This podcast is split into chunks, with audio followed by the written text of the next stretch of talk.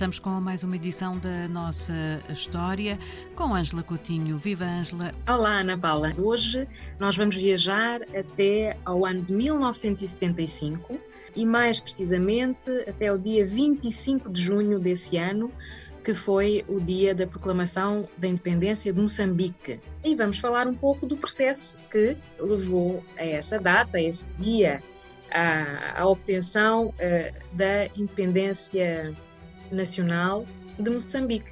Como temos estado a falar também de outros países africanos de língua portuguesa, cada um tendo uma história de proclamação de independência singular e diferente dos outros. Exatamente, as sociedades eram diferentes, apesar uh, de o processo de descolonização, como se costuma dizer, uh, ter sido feito em conjunto, até porque havia um grande apoio uh, a nível internacional, por parte das Nações Unidas, da Organização da, da União Africana, havia um apoio a estes movimentos, no caso Moçambique, Frelimo, que uh, lutaram e, como sabemos todos, uh, recorrendo inclusive a um conflito armado, não é? Pela, pela independência destes territórios até então colonizados por Portugal. Mas tudo foi desencadeado, uh, no caso de Moçambique também, pelo 25 de Abril, em Portugal.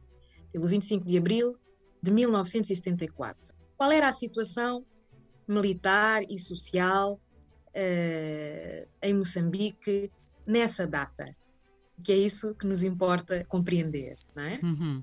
Bom, eh, tem havido alguma investigação uh, histórica sobre isso e há já documentos disponíveis que revelam a realização de uma reunião em janeiro desse ano, janeiro de 1974, presidida pelo próprio general Costa Gomes, que na altura era chefe de Estado-Maior-General das Forças Armadas. Ele deslocou-se a Moçambique em janeiro de 1974.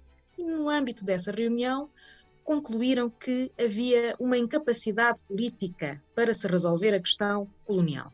E agora é preciso saber porquê que o uh, chefe de Estado-Maior-General das Forças Armadas deslocou-se a Moçambique em inícios de 1974 é que começava a gerar-se, a criar-se uma uh, situação, digamos, de quase ruptura entre a população civil europeia e os próprios militares das Forças Armadas portuguesas que atuavam uh, no terreno de guerra é? em Moçambique.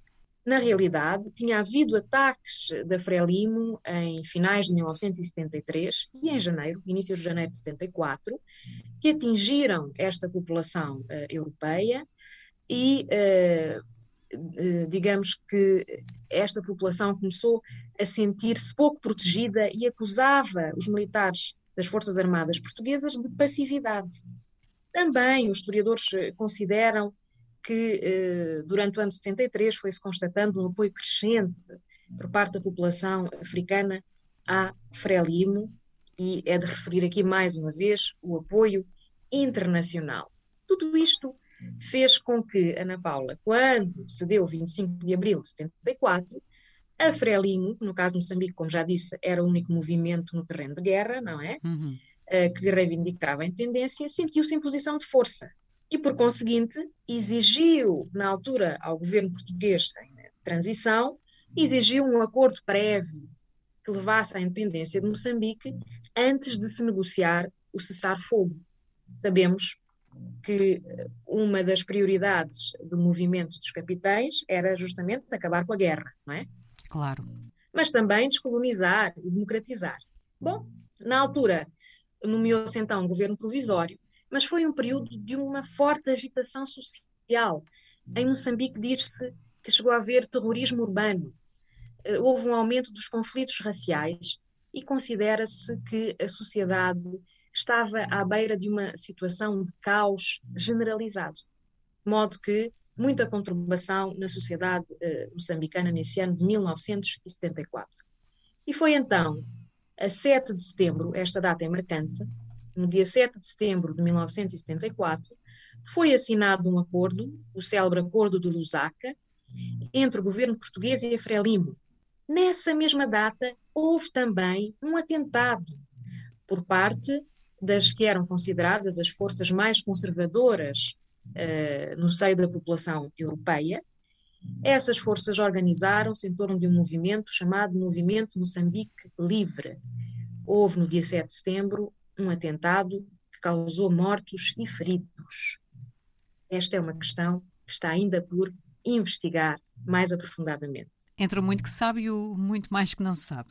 Há os historiadores que dedicam-se ao estudo deste período em Moçambique, dizem que há ainda muitos testemunhos por recolher, há muita documentação de arquivo que ainda não está disponível, está a ver? Portanto, há aqui, eh, para se perceber melhor toda esta conturbação na sociedade moçambicana, ainda é preciso ter acesso a muito mais documentos e refletir muito mais sobre tudo o que terá acontecido. Do ponto de vista formal, podemos dizer que a 20 de setembro no âmbito do Acordo de Lusaka, foi nomeado um governo de transição, a 20 de setembro de 1974. Eh, este governo de transição era chefiado por um alto comissário português, o contra-almirante Vítor Crespo, e tinha um primeiro-ministro designado pela Frelimo, que na altura foi eh, Joaquim Chissano. Este governo tinha seis membros indicados pela Frelimo e três indicados pelo governo português. Foi também constituída uma comissão mista militar, que estava encarregue de controlar o processo de cessar-fogo.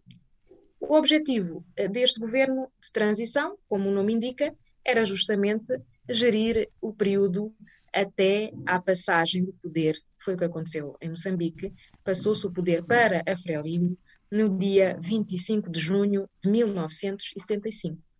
Portanto, no caso de Moçambique, não houve qualquer tipo de referendo.